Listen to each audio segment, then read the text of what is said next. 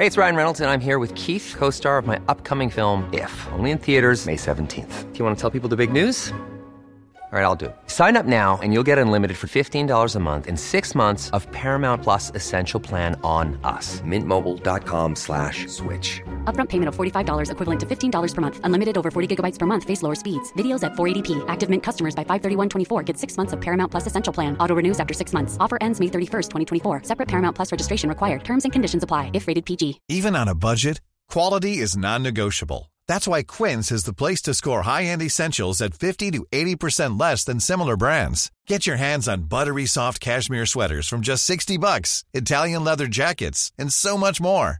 And the best part about Quince, they exclusively partner with factories committed to safe, ethical, and responsible manufacturing. Elevate your style without the elevated price tag with Quince. Go to quince.com slash upgrade for free shipping and 365-day returns. Want to get a chiseled look in the jawline? Sculpt and shape your jawline with added volume from Juvederm Volux XC. Juvederm Volux XC is an injectable gel specifically designed to be robust enough to improve moderate to severe loss of jawline definition. And it is the first and only hyaluronic acid filler approved for the jawline. Add volume to your jawline for a chiseled look with Juvederm Volux XC. For important safety information and to find a licensed specialist, visit juvederm.com. That's J U V E D E R M.com. Not for people with severe allergic reactions, allergies to lidocaine, or the proteins used in Juvederm. Common side effects include injection site redness, swelling, pain, tenderness, firmness, lumps, bumps, bruising, discoloration, or itching. There's a risk of unintentional injection into a blood vessel, which can cause vision abnormalities, blindness, stroke, temporary scabs, or scarring. Talk to a licensed specialist to find out if it's right for you. Visit juvederm.com. That's J U V E D E R M.com. Bonjour à tous et bienvenue dans ce nouvel épisode d'Anomia. Je m'appelle Valentin Danty Bernard et j'ai décidé de créer ce podcast pour vous permettre de découvrir la vraie vie des avocats, leur mission du quotidien, leurs échecs et leurs succès. Aujourd'hui, j'ai le plaisir de vous faire découvrir ma conversation avec Jean Veil. Jean Veil, est-ce que j'ai vraiment besoin de le présenter? Un avocat émérite de talent qui a monté avec son ami Georges Jourde le fameux cabinet Veil-Jourde. Je ne vous en dis pas plus et je vous laisse découvrir ma conversation avec Jean Veil.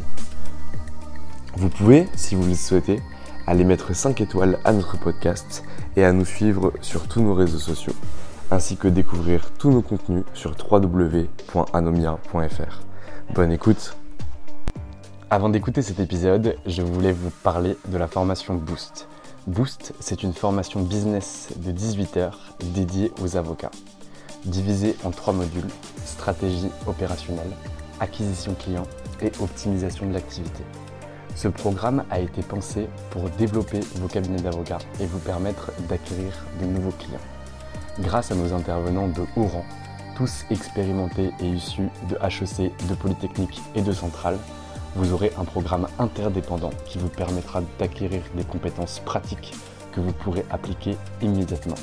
Pour en savoir plus, je vous donne rendez-vous sur le site de Anomia, www.anomia.fr, sur la rubrique Formation Boost. Si vous avez besoin de quoi que ce soit, n'hésitez surtout pas à nous contacter. Bonne écoute. Eh bien écoutez, bonjour Maître Jean Veil, je suis ravi que vous me receviez aujourd'hui dans votre cabinet situé au 171 boulevard Haussmann à Paris. Bonjour Maître Jean Veil. Bonjour euh, Valentin, si vous m'autorisez. Je vous autorise bien sûr, avec grand plaisir. Alors aujourd'hui on est là pour parler de vous, de votre parcours, de la création de votre cabinet d'avocat et de ce que vous faites aujourd'hui. On va commencer par le commencement. Qui est Maître Jean Veil?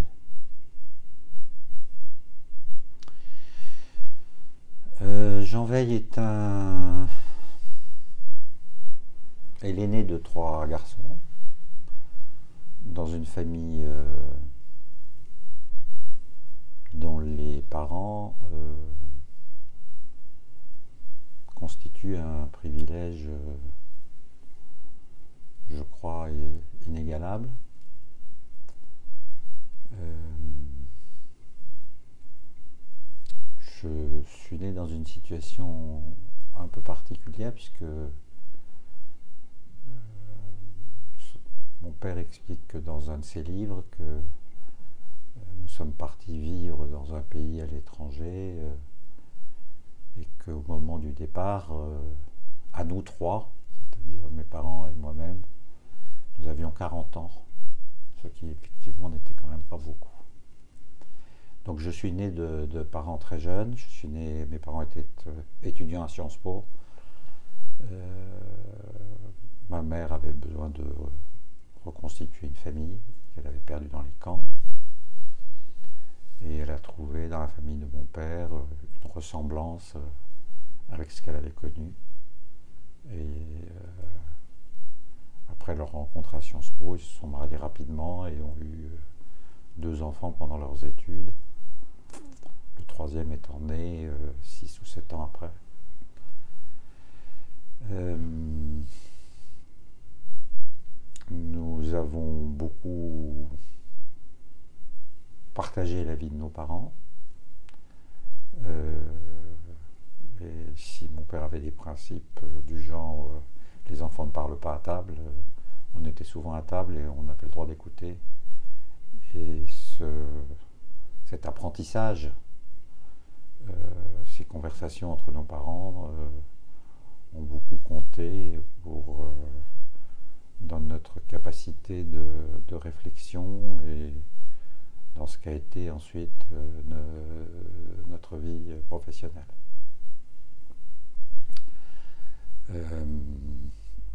J'ai été dans un premier temps un très bon élève au point de sauter deux classes. Je pense que ça n'était pas une bonne idée. Je me suis retrouvé avec des enfants plus, plus âgés que moi, beaucoup plus mûrs que moi. Et alors que j'étais euh, souvent le premier de la classe, euh, je suis devenu le dernier. Et j'y ai trouvé un assez grand confort, d'abord parce que je m'asseyais près du radiateur au fond.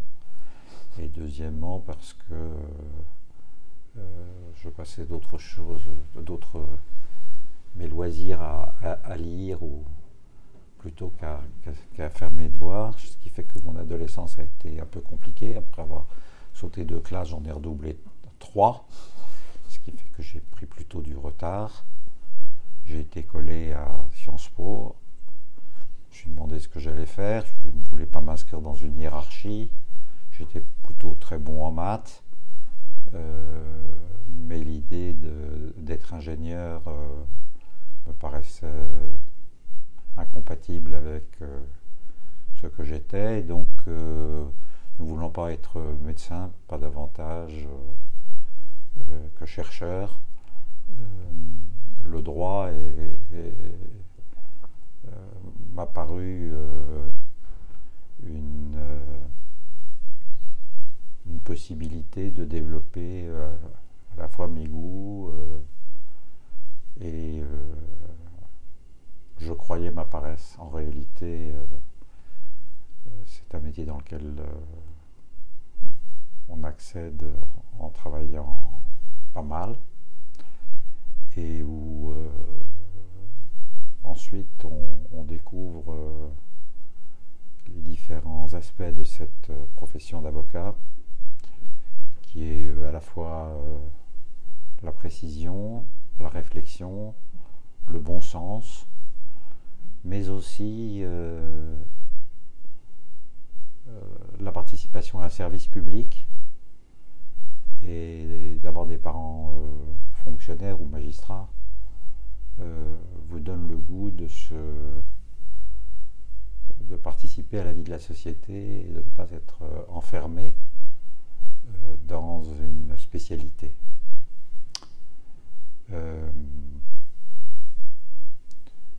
Il se trouve que l'été 69, euh, euh, j'avais donc 22 ans, pas encore, j'étais au milieu de mes études de droit et euh, cherchais un stage. Les, étés précédents, j'avais travaillé comme vendeur chez Gibert pour préparer les rentrées scolaires ou universitaires trouvais que c'était pas absolument passionnant et euh, j'ai sollicité euh, mon père pour qu'il demande à ses amis euh, lequel accepterait de me faire travailler. René Floriot, qui était une star, a répondu à mon père que si je voulais venir faire des photocopies et les cafés, j'étais le bienvenu. mais j'avais déjà un certain orgueil et donc l'idée de faire des photocopies, même chez René Floriot, qui était le grand avocat pénaliste de l'époque, était au-dessus de mes forces. Et en revanche, euh, Jean Loirette euh, avait à l'époque une notoriété qui était beaucoup moins grande, mais un cabinet d'affaires et m'a dit que, ou m'a fait dire par mon père que si je voulais faire un stage, euh, il, accepterait volontiers que je passe l'été chez lui.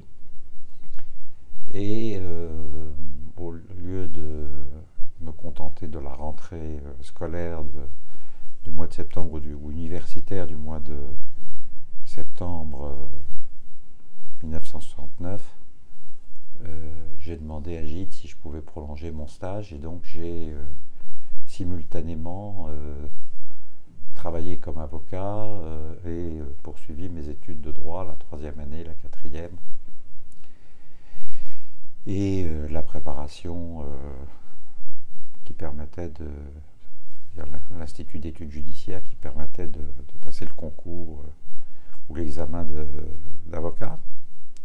J'ai été collé la première fois, j'ai donc recommencé. Euh, et euh, j'ai poursuivi mes études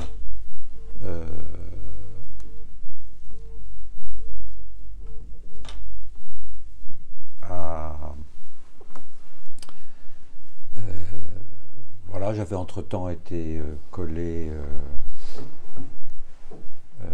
à Sciences Po, où mon père était maître de conférence. j'ai fait beaucoup de progrès au bridge à cette époque. Vraiment, j'étais un très mauvais cancre. Je crois que ça agaçait énormément mon père. Et puis, j'ai découvert dans ce métier d'avocat, effectivement, les satisfactions intellectuelle, la curiosité qui était la mienne était euh, euh, très, euh, comment dirais-je, suscitée par les problématiques qu'il convenait de résoudre. C'est un métier où il faut résoudre des cas pratiques tout en réfléchissant et donc vous trouvez des satisfactions à la fois intellectuel, mais aussi euh, vous pouvez mesurer euh, ce qu'est le succès. Et donc, euh, comme je ne manquais pas d'orgueil, je voyais que je, mes, patrons étaient contents de moi, ce que je faisais m'intéressait. et puis de toute façon, les écoles de commerce, euh, euh, les écoles scientifiques et, médecine, il, était trop tard. Donc euh, il valait mieux être satisfait de ce qu'on faisait.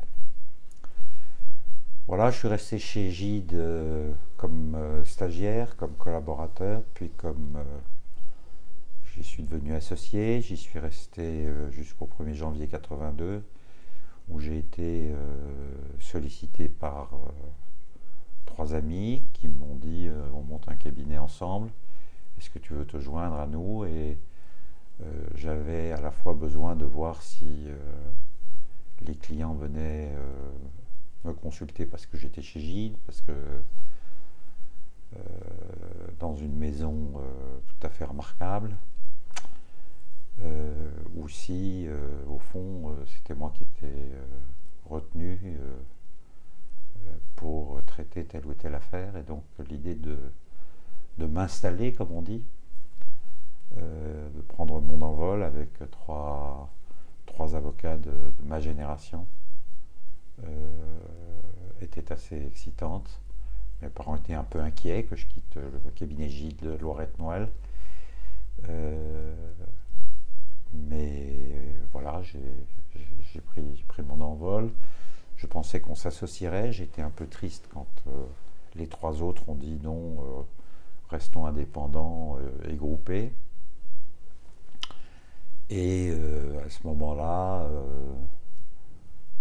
j'ai réfléchi qu'il fallait probablement faire autrement, quitter les trois autres. et donc, je travaillais beaucoup avec un avocat qui était meilleur juriste que moi et m'aidait dans les dossiers qui étaient difficiles ou que je trouvais difficiles et qui n'étaient pas de ma compétence. Euh, et nous nous sommes dans un premier temps groupés, puis euh, en 87 à ce moment-là. Et puis nous nous sommes associés le 1er janvier 90, ça fait donc 30 euh, ans. et depuis, bah, nous travaillons ensemble, nous travaillons l'un à côté de l'autre. Et euh, la complémentarité euh, de nos qualités, mais aussi de nos défauts, euh, fait que nous nous supportons, que les clients nous supportent et que nous nous répartissons un travail qui est, je crois, apprécié. J'ai fait essentiellement du, du, droit des affaires. Chez Gilles Lorette-Noël, on faisait du droit des affaires. Et puis j'avais quelques petits dossiers de droit pénal euh, euh, qui étaient des dossiers personnels de collaborateurs. Mais enfin, je ne faisais pas de pénal, mais je faisais euh, du contentieux à côté des opérations de fusion-acquisition auxquelles je participais. Comme j'ai développé ma clientèle et les plus beaux dossiers de Gilles Lorette Noël aller plutôt à des collaborateurs euh, d'associés plus âgés que moi, fondateurs, qui avaient moins de travail. Euh, et donc les très beaux dossiers de Gilles Lourette Noël, au fond j'en avais assez peu puisque je, développais ma propre la clientèle de Gilles bien sûr. quelquefois en tant que collaborateur on, a la possibilité de prendre des, petits dossiers, mais je considérais que compte tenu de la rémunération qui m'était versée par le cabinet, j'avais une obligation de, que les dossiers les plus importants, même ceux que j'apportais moi, euh, soient traités par le cabinet, pas par moi. Et donc, euh, et en plus, euh, les gens me choisissaient parce que j'étais chez Gide, donc d'une certaine manière, ça n'était que normal, ça n'était pas un sacrifice. Mais voilà. Et j'avais envie de, me mesurer à moi-même et de voir ce que je pouvais faire. Donc le 1er janvier 82, je suis parti. le 1er janvier 90, euh, je me suis associé avec euh, Georges Jourde et ses associés. Ils avaient un associé qui avait vécu un drame puisqu'il est mort assassiné. Je parle de Jacques Perrault. Et euh, nous avons peu à peu grandi j'ai continué à faire euh, du droit des affaires. Euh, et plutôt euh, avec succès si je regarde ce que j'ai fait à la fin des années 90 et où j'avais été choisi comme avocat par la BNP qui faisait cette PE majeure sur Société Générale et Paribas et que j'ai participé à un certain nombre euh, des grandes opérations euh, qui se sont déroulées à la fin des années 90 euh, au début de ce siècle en tant qu'avocat d'affaires. Parallèlement, et en raison de circonstances, j'ai commencé à faire du droit pénal, du droit pénal des affaires, en étant euh, attentif à n'accepter que des dossiers qui avaient une compatibilité avec euh, mon métier d'avocat d'affaires, c'est-à-dire euh, du pénal des affaires, pas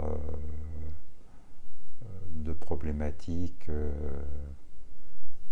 d'attaque de banque ou d'affaires de drogue véritablement le droit des affaires qui en même temps se développait puisque euh,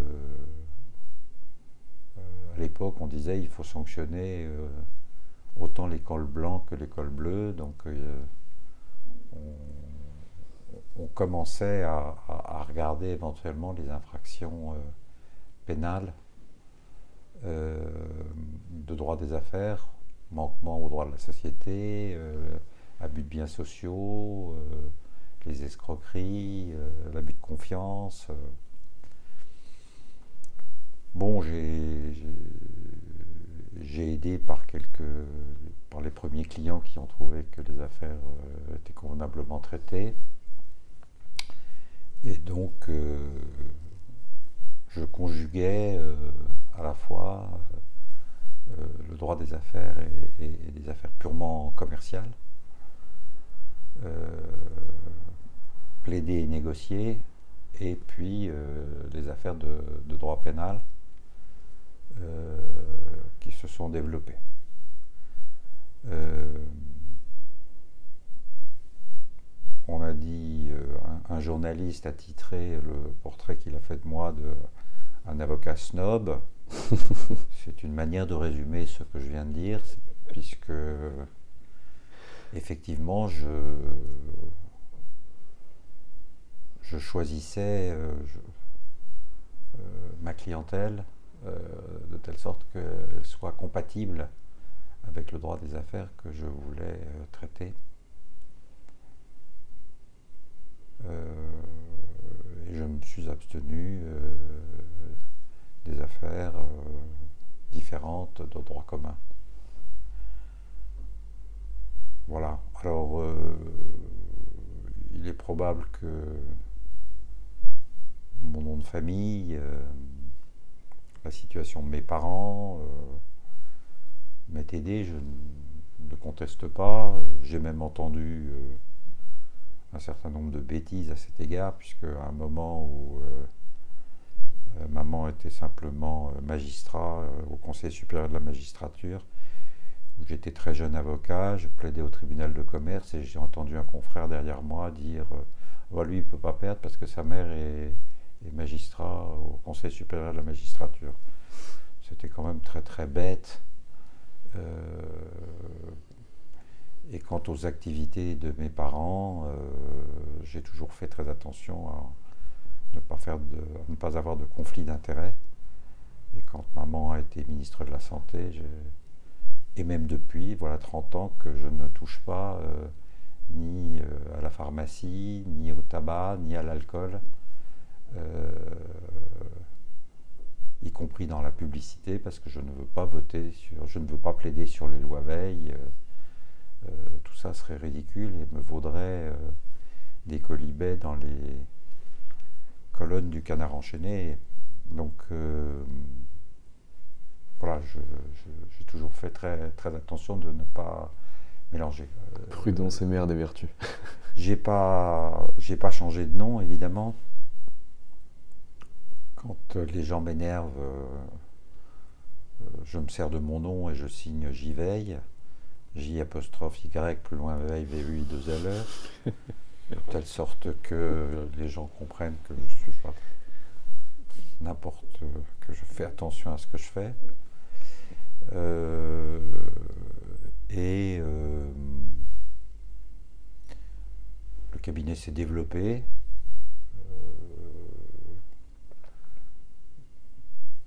peut-être pas aussi bien d'ailleurs que ceux de euh, mes camarades avec lesquels je m'étais installé euh, quand j'ai quitté Gide, puisque je trouve que Jean-Michel Darrois fait une carrière euh, infiniment plus,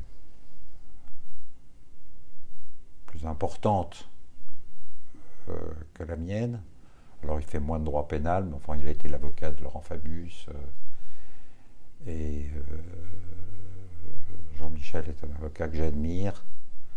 Je me souviens par exemple euh, d'une fois où son client faisait un peu euh, l'insolent devant le tribunal et où Jean-Michel a trouvé l'exacte explication euh, pour le tribunal, pour apaiser l'agacement du tribunal, en disant ne pensez pas qu'il vient avec prétention, il vient simplement s'exprimer comme il s'exprime quand il est chef d'entreprise et qu'il explique euh, soit à ses collaborateurs, soit aux journalistes, il fait un cours sur la situation de son entreprise.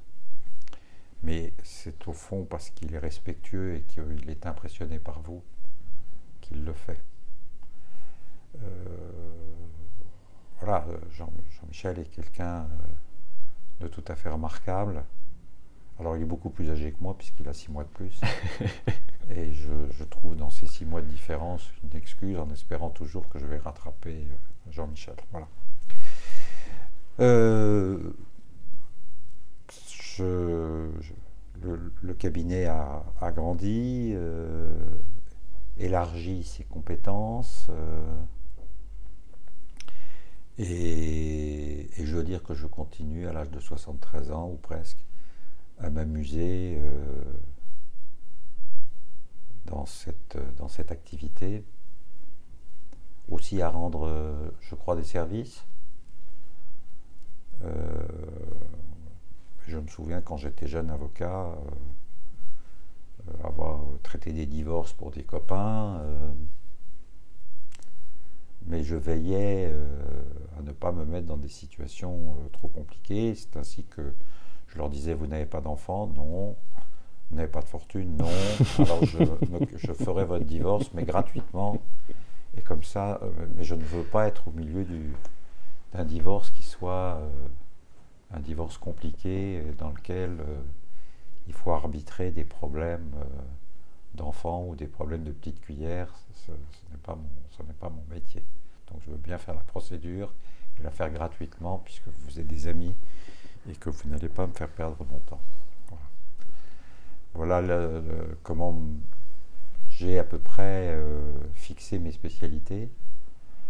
Pas de petite euh, cuillère et pas droit des affaires. pas de. Pas de mœurs, pas, de, droit commun. Pas de problème de mœurs, pas de problème de droit commun ou peu de problèmes de droit commun.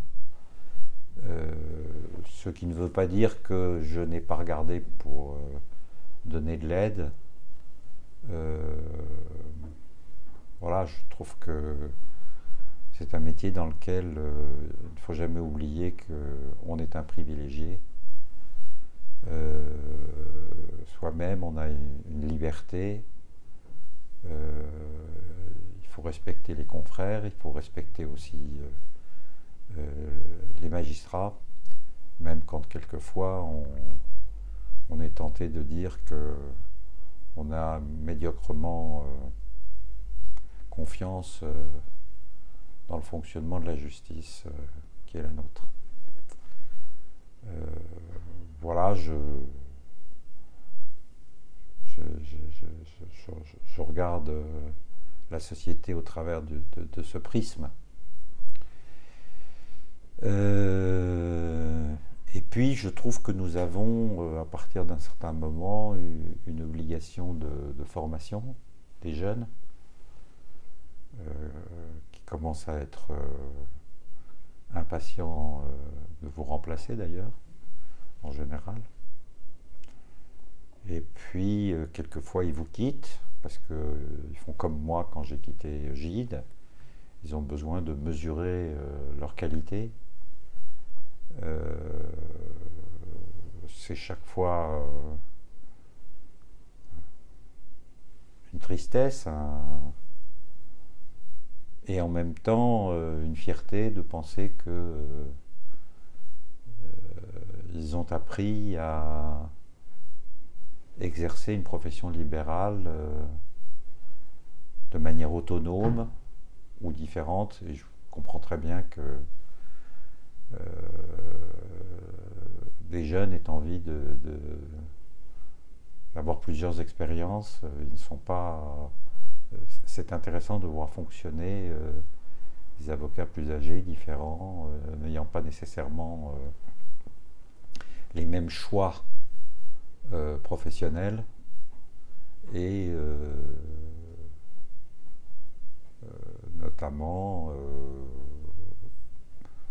faire du droit spécialisé dans lequel votre patron vous dit il faut prendre des clients innocents ou chics euh, parce que sinon on perd les clients euh, des affaires euh, qui ne veulent pas mélanger leurs dossiers à ceux de gens qui ont moins bonne réputation. Voilà grosso modo ce qu'a été, euh, ou ce qu'ont été les 48 ans de mon exercice professionnel, bientôt 50. J'ai l'intention de continuer à travailler euh, peut-être un peu moins, peut-être pas, peut-être pas moins, ou différemment en tout cas.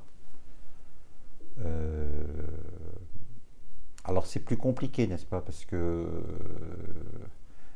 les dirigeants d'entreprise, on les met à la retraite, souvent de plus en plus jeunes, et par conséquent, les gens qui sont qui les remplacent, leurs successeurs, ont fait des études avec des gens, avec des amis de leur génération.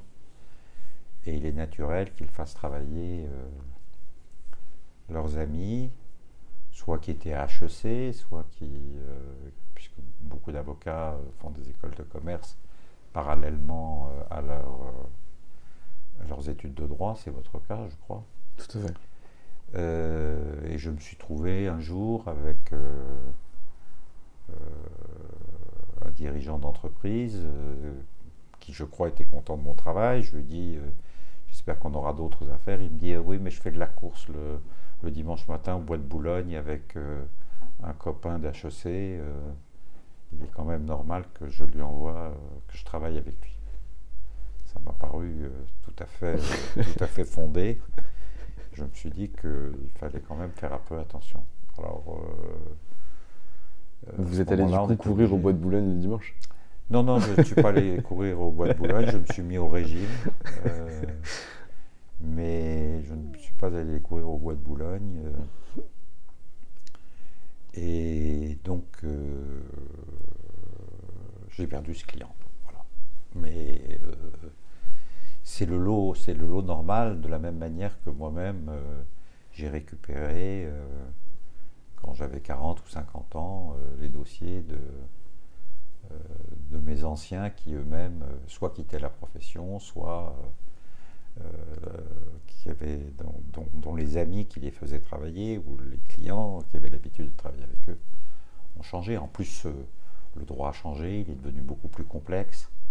Les problèmes que nous traversons, et notamment l'international, les activités internationales se sont beaucoup développées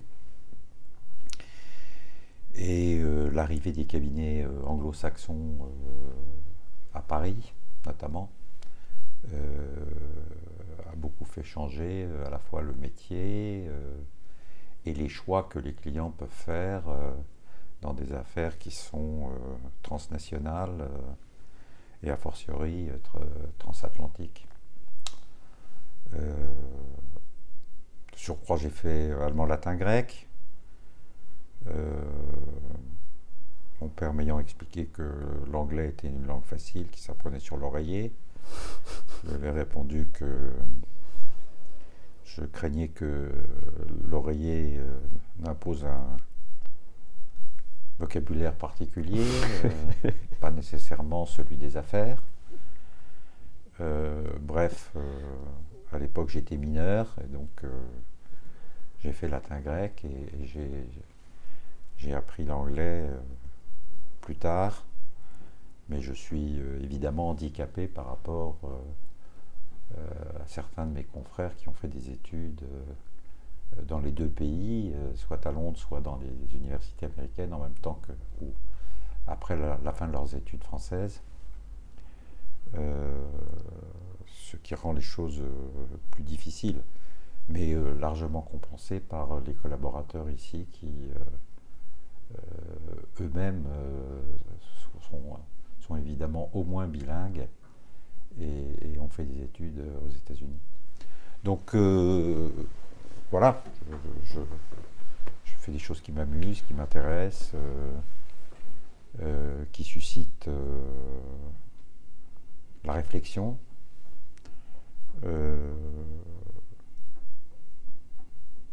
Et j'ai euh, un certain goût pour euh, euh, les arrangements. Je considère que les gens, même quand ils se séparent, pas simplement dans la vie, mais aussi dans les affaires, se retrouveront un jour et que par conséquent, il y a toujours euh, un intérêt euh, à la fois à, gagner ses procès, à obtenir ce que, ce que le client demande, mais sans, sans écraser euh, l'adversaire, sauf cas particulier. Mais je trouve que les médiations euh, protège les gens. J'ai beaucoup de difficultés à comprendre euh, que l'on utilise la justice comme un moyen de vengeance ou comme un moyen de, punition. C'est d'ailleurs la raison pour laquelle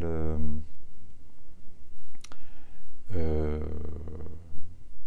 je regrette que les partis civils se transforme en procureur. Euh, ça n'est pas leur rôle. Leur rôle, c'est de demander euh, euh, la réparation de leurs préjudices et pas de demander une sanction privatiste de liberté contre leurs adversaires.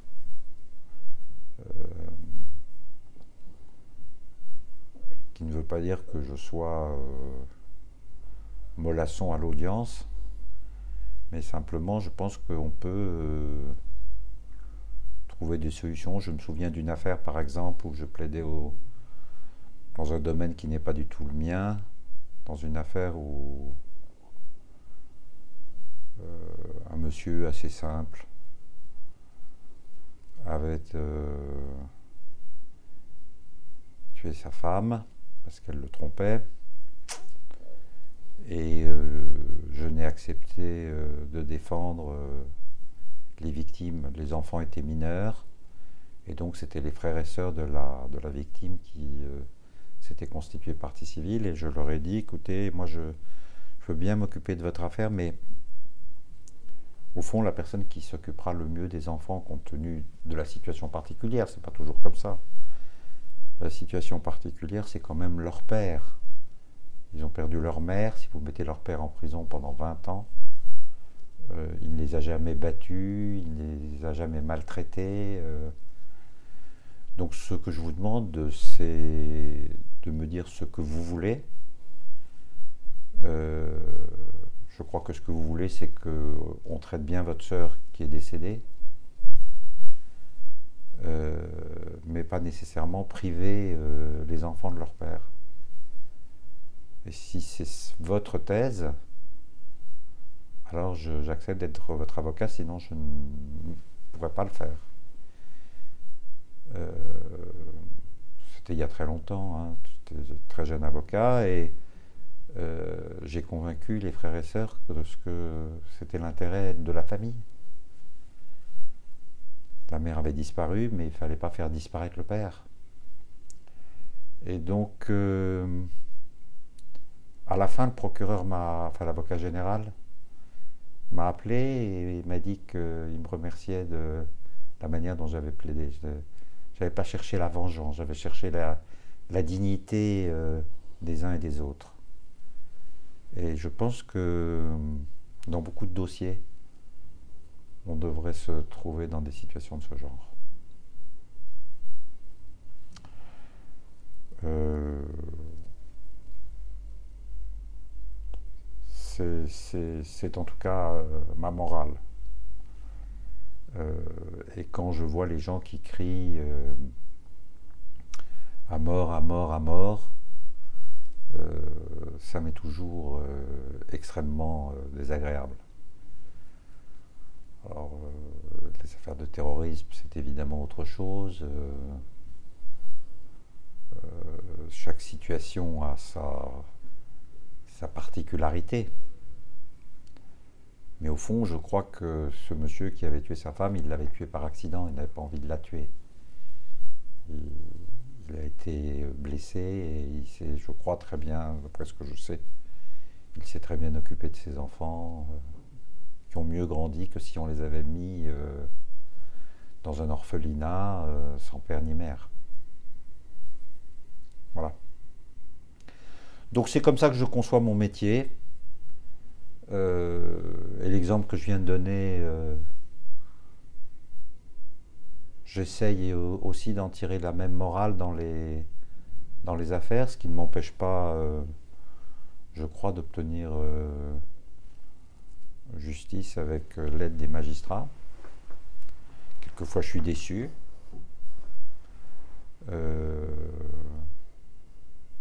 Euh, récemment, je l'ai été. Je trouve que les, peines de prison euh, pour des gens qui ont commis des, infractions financières sont probablement des, des sanctions inadaptées. Il vaudrait mieux que ces gens travaillent, payent leurs impôts, euh, soient éventuellement surveillés. Euh, on peut le faire maintenant avec l'électronique et des montres. Euh, et s'ils sont en prison chez eux, c'est mieux que s'ils sont en prison et que c'est le contribuable qui paye l'hôtel, le restaurant et le gardiennage. je ne comprends pas bien l'espèce d'épidémie euh, actuelle des peines de prison longues, alors qu'on a des moyens de sanctionner mieux et plus utilement euh, euh, dans l'intérêt de la société. il n'est pas question de faire des cadeaux à des gens qui commettent des infractions fiscales ou financières mais de trouver un mode de sanction qui soit plus adapté euh, que la prison dans laquelle ils ne font rien, euh, d'autre que de coûter aux contribuables. Voilà. Euh, c'est une, des réflexions que j'ai. L'autre réflexion que je mène, c'est Euh, la manière dont on est euh, sali alors qu'on n'a pas encore été condamné, la manière dont la presse s'empare d'affaires euh, qui ne sont pas jugées, juge les gens avant qu'ils ne soient jugés, et bien entendu le fait que soit à peu près impossible de nettoyer euh, Google euh, et d'autres réseaux sociaux tels que euh, Instagram, Facebook, Twitter, où les insultes, les injures, les mensonges, les fake news s'accumulent, détruisent la vie des gens alors même qu'ils n'ont pas été jugés. Ça supposerait qu'on juge plus vite, effectivement, euh, et il appartient à la justice euh, euh, d'accélérer les processus.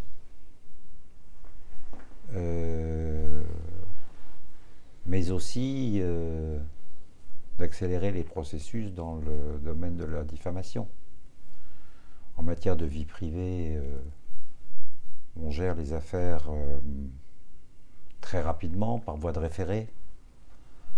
En matière de diffamation, euh, pour que justice soit rendue, euh, faut attendre deux ans ou trois ans.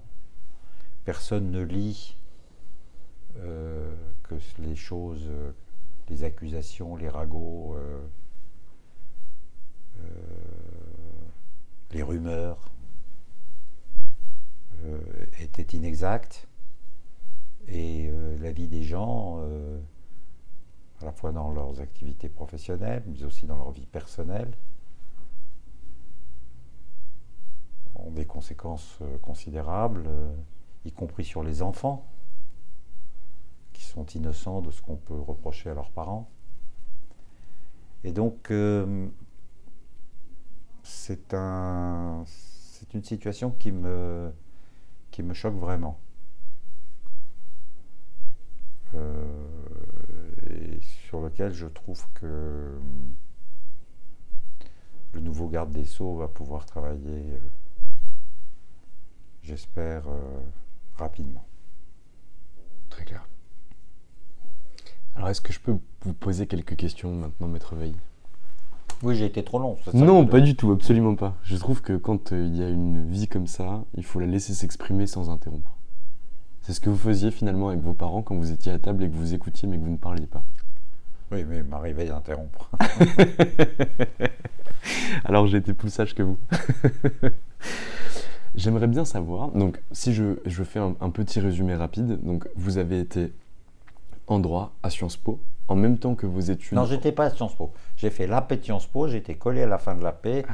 et en juin et en septembre, et donc à la fin de ma première de l'année préparatoire, euh, j'ai quitté euh, les locaux de la rue Saint-Guillaume. Très clair. Donc, Mais j'avais quand même fait Sciences Po, puisque le jour où j'ai inauguré euh, l'amphithéâtre Simone Veil, j'ai dit aux personnes qui étaient présentes, de manière assez vantarde, que moi aussi j'avais fait Sciences Po, mais que je l'avais fait unitero.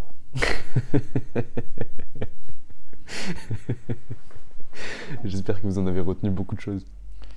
J'en ai reçu. Euh, oui, j'en oui, J'étais assez, fier d'avoir fait Sciences Po in utero. Et donc vous faites du droit majoritairement. À partir de la troisième année, en parallèle de vos études, vous intégrez le cabinet Gilles Loirette Noël. Et vous continuez pendant dix ans dans ce cabinet, en tant que tout d'abord stagiaire, puis collaborateur, puis associé.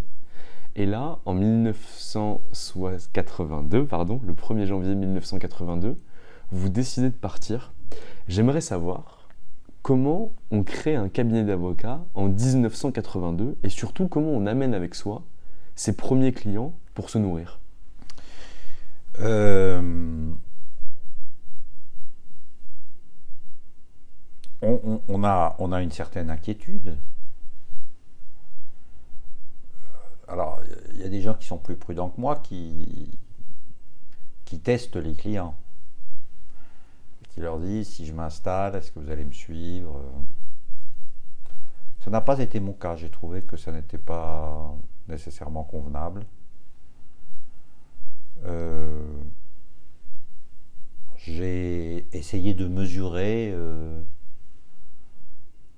euh, l'attachement que les clients avaient pour, pour moi, peut-être pour la poursuite des dossiers en cours. Je n'ai emporté aucun dossier qui était traité par Gilles.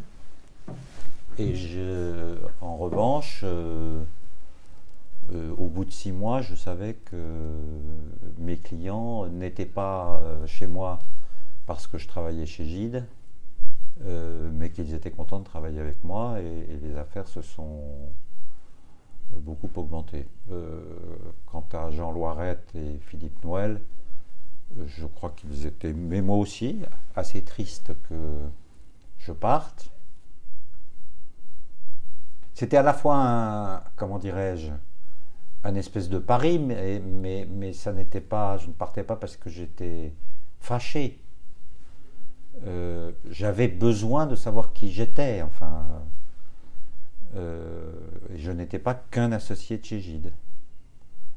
Euh, et, donc, voilà, mes parents étaient assez inquiets. Moi, pas vraiment. Et, et ce pari s'est rapidement concrétisé. Euh, avec mes, seuls, mes seuls clients et ceux qui sont venus à ce moment-là euh, et que j'ai essayé de développer euh, assez rapidement. De telle sorte que dès la première année, je crois que mes revenus ont été un peu plus élevés qu'ils ne l'étaient comme associé chez Gide. Et alors là, quand même, votre métier change. Parce que chez Gide euh, Loirette Noël, vous êtes dans une structure qui est quand même établie, organisée, peut-être pas autant qu'elle l'est aujourd'hui, mais en tout cas plus organisée qu'un cabinet d'avocats où vous êtes quatre avocats finalement regroupés et pas associés. Comment vous arrivez justement à prendre vos nouvelles responsabilités? Écoutez, euh, d'abord, euh, on, fait, attention. on, on, participe éventuellement à des colloques. je n'ai jamais beaucoup écrit. J'ai écrit trois ou quatre tribunes pour le monde ou des choses de ce genre, mais je n'avais ni diplôme autre que ma, ma maîtrise de droit, euh, mon diplôme d'avocat. Euh, je n'étais pas docteur en droit, a fortiori pas euh, agrégé.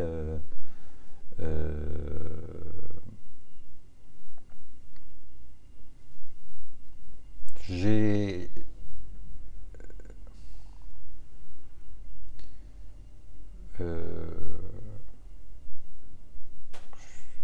paraître très prétentieux, je, crois que j'ai du bon sens. C'est-à-dire que je n'ai jamais lancé des clients dans des affaires qui étaient hasardeuses. Il a pu m'arriver euh, de trouver que l'affaire était difficile, mais je le disais toujours à mes clients, je n'ai jamais, euh, au fond, euh, poussé un client à une procédure si je pensais qu'elle n'était pas euh, naturellement gagnante. Euh,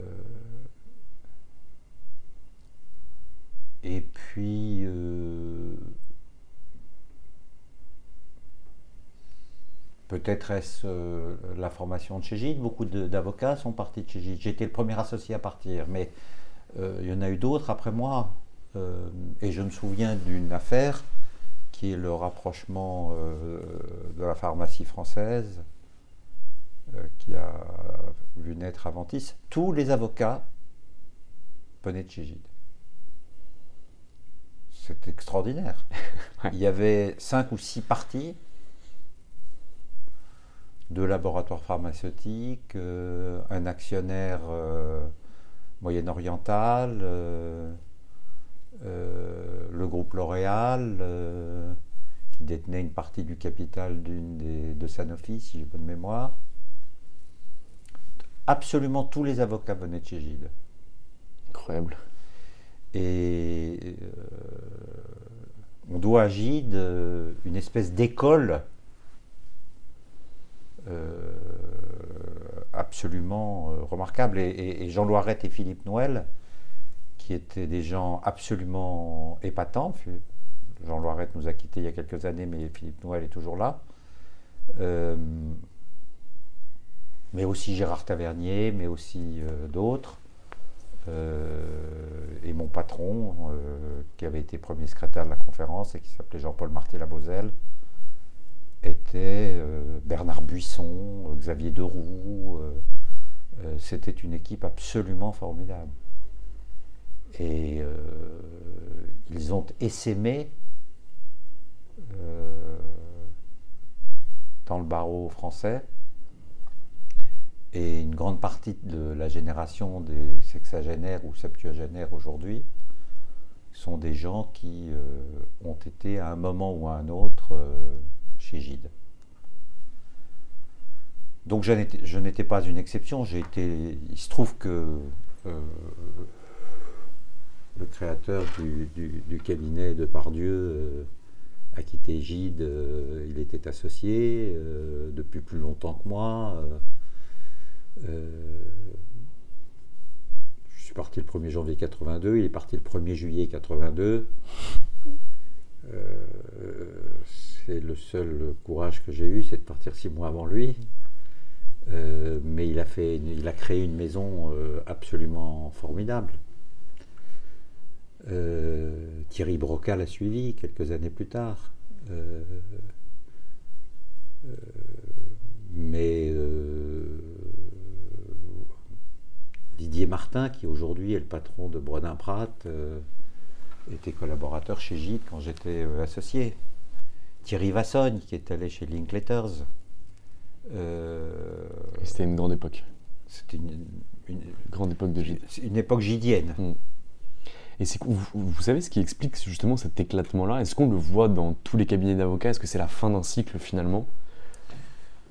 Non, je pense qu'il y, a, eu plusieurs fois des, des, éclatements, euh, mais en même temps, euh, la poursuite du cabinet. Le cabinet Gide euh, est une maison qui, poursuit sa route, qui a pris des risques importants en ayant un bureau à New York, un bureau à Londres, un bureau en Chine, un bureau à Riyad, si 14 mémoire. donc c'est la maison française euh, qui a, euh, euh, je crois, la plus grande représentation à l'étranger et qui est comparable aux firmes anglo-saxonnes. Parce que je crois savoir en plus que d'autres n'ont pas eu autant de réussite dans les pays asiatiques lorsqu'ils ont décidé de monter Certains ont eu quelques difficultés probablement à, raison du, nombre. Euh, il faut être capable de financer euh, une, véritable présence. Donc, euh, si vous parlez de mon cabinet groupé, d'abord, ça n'était pas une association, c'était un groupement, ce qui n'est pas exactement la même chose. Mais il est vrai que nous avons eu à un moment un cabinet à Hong Kong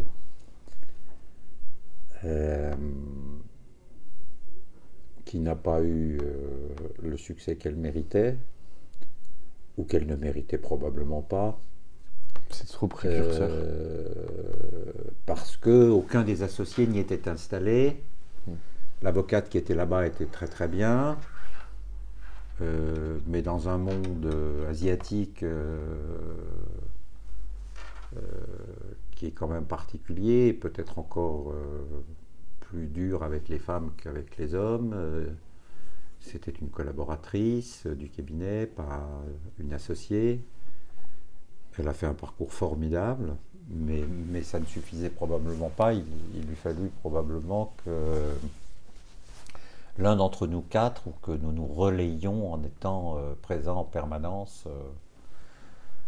J'ajoute que les règles professionnelles euh, faisait que euh, euh, la Law Society, c'est-à-dire l'ordre des avocats de Hong Kong, nous a dit écoutez, vous n'êtes pas de Hong Kong, donc vous ne faites pas de droit chinois. Il y a un Américain avec vous, vous pouvez faire du droit américain. Il y a trois Français, vous pouvez faire du droit français. Et vous pouvez faire du droit international. Mais le droit local, non de telle sorte que quand vous vous installez dans un pays et que vous n'avez pas le droit de faire le droit local, euh, il faut vraiment euh, euh, être totalement inconscient de ce qu'est de ce qu'est la réalité. Alors, on a accompagné nos clients français, mais ils étaient obligés de prendre un avocat. Et, et, les seuls avocats qui à Hong Kong, puisque c'était avant 1996, c'est-à-dire le moment où Hong Kong a été euh, restitué à la Chine ou repris par la Chine, euh, étaient les avocats anglais, euh, qui avaient donc et, américains, compte tenu des liens, si, j'ai bonne mémoire, entre les Américains et, les Anglais. ils ont dû penser qu'on ne parlait ni chinois ni anglais et que par conséquent on les laisse sur leur territoire une sorte de Brexit euh, euh, avant l'heure. Euh, bref, c'était un pari stupide. je l'avais d'ailleurs dit à mes trois complices. si vous voulez qu'on perde de l'argent, installons-nous à Hong Kong. Alors c'était très agréable, c'était l'époque où euh, l'aéroport, on se posait entre les immeubles, euh, le samedi et le dimanche on faisait de la jonque, euh, Macao n'était pas loin l'enfer du jeu, nous avions 30 ans ou 35 ans et on avait bien le droit de faire des paris risqués.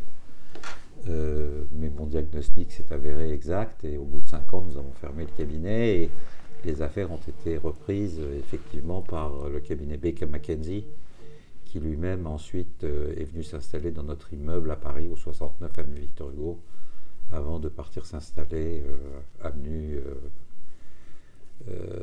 avenue Kléber, enfin près du, Trocadéro. voilà, c'était à l'époque d'ailleurs Christine Lagarde était aux États-Unis.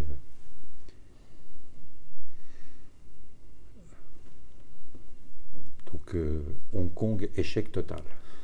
Et alors comment aujourd'hui votre métier a évolué? Parce que en 1982, vous vous installez en tant qu'indépendant, puisque vous, êtes, vous avez eu raison de me reprendre groupé et non associé. En 1990, vous créez le cabinet qui est aujourd'hui le cabinet Veille-Jourde à Paris. Et 30 ans plus tard, vous êtes quand même l'un des plus importants cabinets français indépendants, avec une extrême renommée. Comment vous avez vu évoluer votre métier entre les années Gide et aujourd'hui? Euh, D'abord, euh, le métier a changé euh, du fait des accords intervenus entre les États-Unis et la France et la possibilité pour les avocats américains de s'installer en France beaucoup plus facilement euh, qu'auparavant. À l'époque, euh, je crois qu'il y avait deux avocats qui euh, avaient le droit d'être avocats à Paris et à New York, qui étaient français. Monsieur de Chambrin, qui bénéficiait de deux privilèges. premièrement, il était le descendant euh, du général français qui, euh, se joignant aux Américains, euh, a obtenu l'indépendance.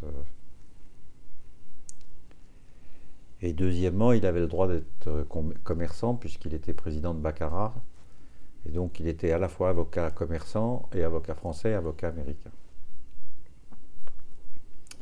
C'était une situation tout à fait particulière et dont Charles Charles de Chambrin a, bénéficié assez longuement. Et puis euh, un de nous quatre, qui était à la fois avocat, qui était de nationalité française et de nationalité américaine, était avocat à New York, vivait à New York, mais était aussi avocat à Paris. Euh, le président Pompidou euh, a passé un accord avec le président américain et euh, on a vu affluer les cabinets euh, américains et anglo-saxons euh, s'installer à Paris. Ça changeait beaucoup la concurrence. Alors il y a eu d'autres révolutions, n'est-ce pas? Et nous sommes passés de la Renéo au Telex. Euh, du telex à la photocopie. Euh, et on a euh, abandonné le petit bleu, les plis qu'on envoyait dans des souffleries. Et puis les ordinateurs. Euh, et avec ce qu'on voit maintenant, et euh, on voit bien que le Covid euh, va inciter, en tout cas incite le gouvernement, parce qu'il pense que c'est peut-être une manière de lutter contre le chômage, au travail à domicile. Les avocats, c'est particulièrement compliqué le, le travail à domicile. On a besoin d'être en équipe, on a besoin mais euh, euh, l'aéronautique va beaucoup euh, souffrir des conférences téléphoniques. donc, vous vous trouvez dans des situations dans lesquelles les accords internationaux, alors les accords européens, facilitent l'installation des, avocats allemands euh, et puis de tous les Européens qui s'installent à Bruxelles près de la Commission. Euh, euh, tous ces changements ont, une influence sur les exercices professionnels, pas seulement des avocats, mais de, beaucoup de, dans beaucoup de métiers.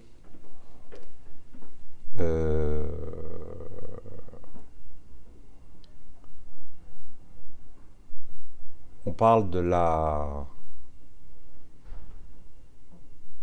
de l'informatique.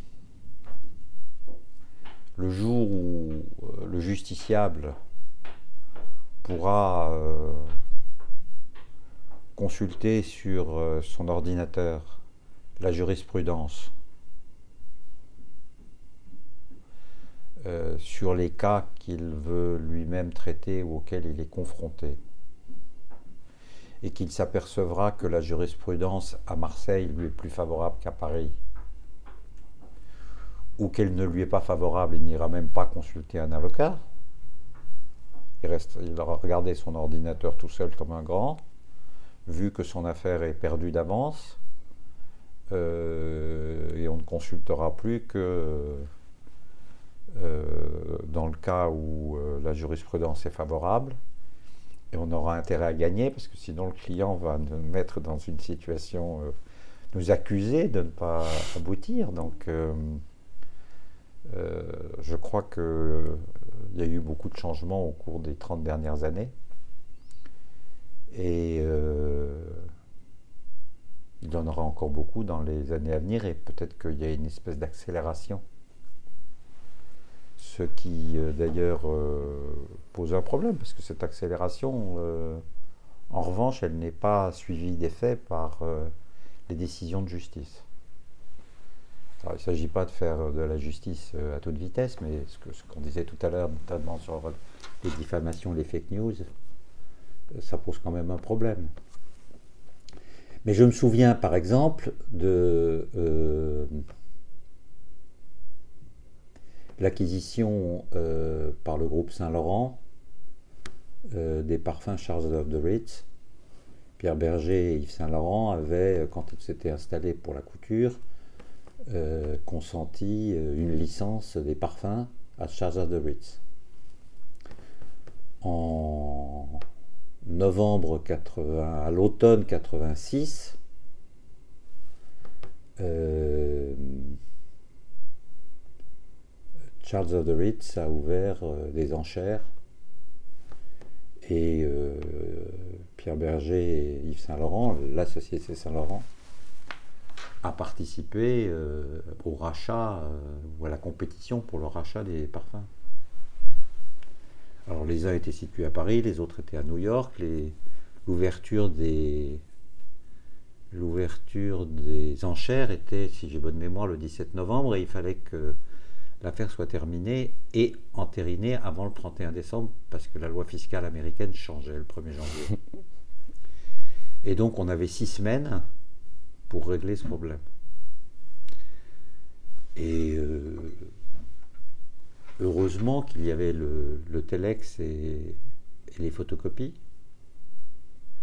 euh, qui épargnaient le fait qu'on traverse l'Atlantique euh, avec des courriers échangés pour faire l'opération, ça aurait été impossible. Et donc on a travaillé jour et nuit pendant six semaines pour nous, le groupe euh, Saint-Laurent, euh, pour que le Saint-Laurent puisse racheter les, les parfums, enfin, que la maison de couture puisse racheter les parfums Saint-Laurent. Euh, et ça n'aurait pas été possible quelques années auparavant, dans le laps de temps qui était... donc, les échanges internationaux, les progrès techniques, euh, la modification des règles des marchés euh, sont à l'origine d'un certain nombre de, modifications euh, de notre métier. Très clair. Maître Jean Veil, je vous ai pris énormément de temps, mais on va pas se lâcher là-dessus. J'aimerais que vous puissiez donner des conseils à des plus jeunes avocats que vous qui écouteront ce podcast, et j'espère qu'il y en a beaucoup, euh, pour que vous puissiez leur dire comment on crée un Jean Veille, comment on crée un Veille Jourde, comment on arrive à ce niveau-là. Je crois qu'il faut il faut que le métier plaise et que euh, on plaise au métier c'est comme dans un couple. C'est beaucoup de travail. Alors, il y a quelques exceptions. Il y a des types absolument nuls qui réussissent. Et des gens euh, des incroyablement compétents euh, qui, euh, par des maladresses de caractère, ne, ne touchent pas le dividende de leur qualité professionnelle. Donc il y a des injustices, il y a des injustices, mais ça n'est pas la majorité des cas. La majorité des cas, c'est euh, beaucoup de travail, beaucoup de réflexion, beaucoup de sacrifices. Euh, euh, J'ai six enfants, aucun n'a voulu faire du droit. Ils se sont trouvés que je travaillais beaucoup trop, que c'était pas raisonnable, que j'étais au bureau le samedi, le dimanche, euh, la nuit, euh, et donc euh,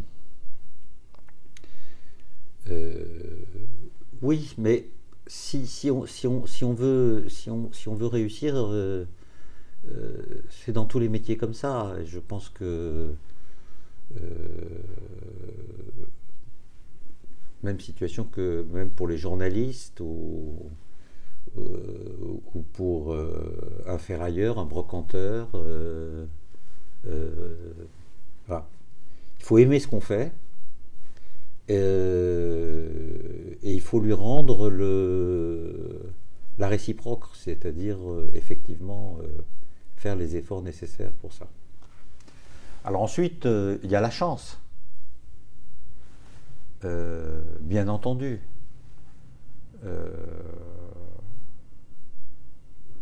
La chance d'avoir eu les parents que j'avais. Euh,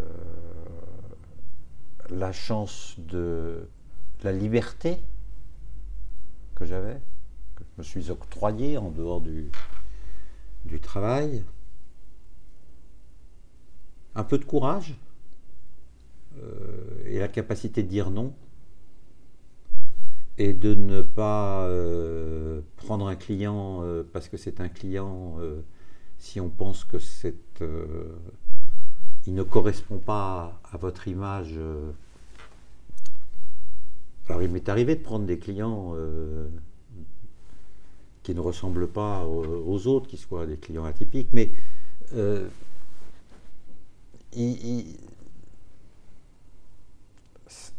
c'est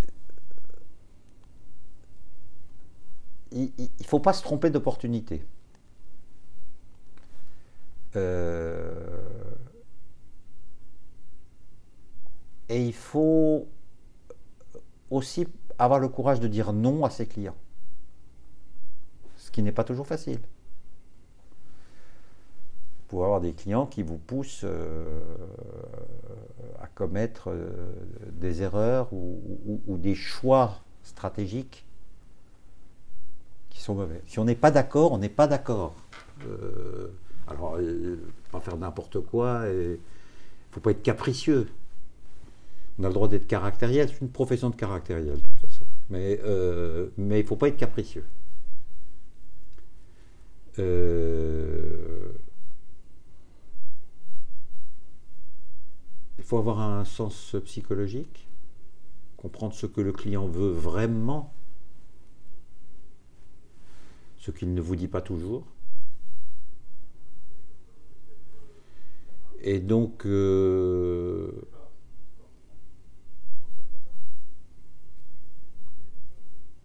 il y a une part de...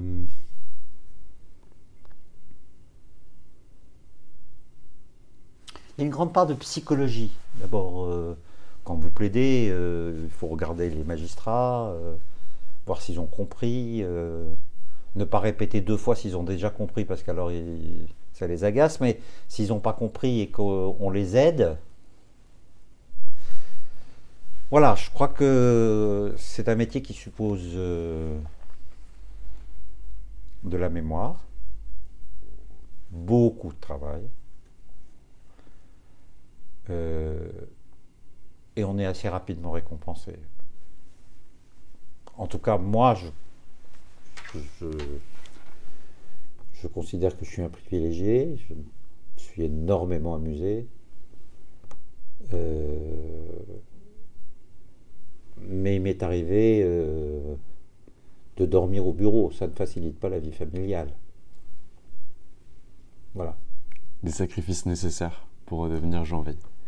Écoutez, Maître Veil, je vous remercie pour le temps que vous m'avez accordé et le fait déjà que vous m'ayez reçu. Mais non, mais c'est moi.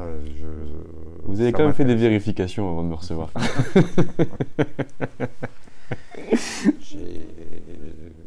non, je n'ai pas fait des vérifications. J'ai. Comment dirais-je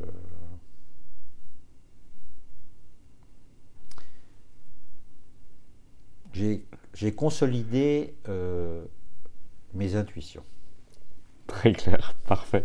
Eh bien écoutez, je vous souhaite une excellente journée.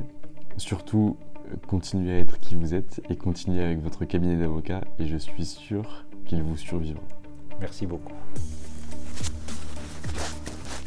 Et voilà, c'est fini pour aujourd'hui. J'espère que cet épisode vous a plu. Je vous donne rendez-vous jeudi prochain pour un nouvel épisode d'Anomia. En attendant, vous pouvez nous suivre et nous contacter sur www.anomia.fr pour poser toutes vos questions, pour échanger avec nous ou pour découvrir notre formation Boost. Très belle journée à tous et à la semaine prochaine. Even on a budget, quality is non-negotiable. That's why Quince is the place to score high-end essentials at 50 to 80% less than similar brands. Get your hands on buttery soft cashmere sweaters from just 60 bucks, Italian leather jackets, and so much more. And the best part about Quince, they exclusively partner with factories committed to safe, ethical and responsible manufacturing. Elevate your style without the elevated price tag with Quince. Go to quince.com slash upgrade for free shipping and 365-day returns. Hi, I'm Daniel, founder of Pretty Litter. Did you know cats tend to hide symptoms of sickness and pain? I learned this the hard way after losing my cat, Gingy. So I created Pretty Litter, a health monitoring litter that helps detect early signs of illness by changing colors, saving you money and potentially your cat's life. Pretty Litter is veterinarian developed, and it's the easiest way to keep tabs on your fur baby's health right at home. Go to prettylitter.com and use code ACAST for 20% off your first order and a free cat toy. Terms and conditions apply. See site for details. How would you like to look five years younger? In a clinical study, people that had volume added with Juvederm Voluma XC in the cheeks perceived themselves as looking five years younger at six months after treatment. Look younger, feel like you. Add volume for lift and contour in the cheeks with Juvederm Voluma XC. Reverse signs of aging by adding volume to smooth laugh lines with Juvederm Volure XC. For important safety information and to find a licensed specialist, visit juvederm.com. That's J U V E D E R M.com. Not for people with severe allergic reactions, allergies to lidocaine, or the proteins used in Juvederm. Common side effects include injection site redness, swelling, pain, tenderness, firmness, lumps, bumps, bruising, discoloration, or itching. There's a risk of unintentional injection into a blood vessel, which can cause vision abnormalities, blindness, stroke, temporary scabs, or scarring. Talk to a licensed specialist to find out if it's right for you.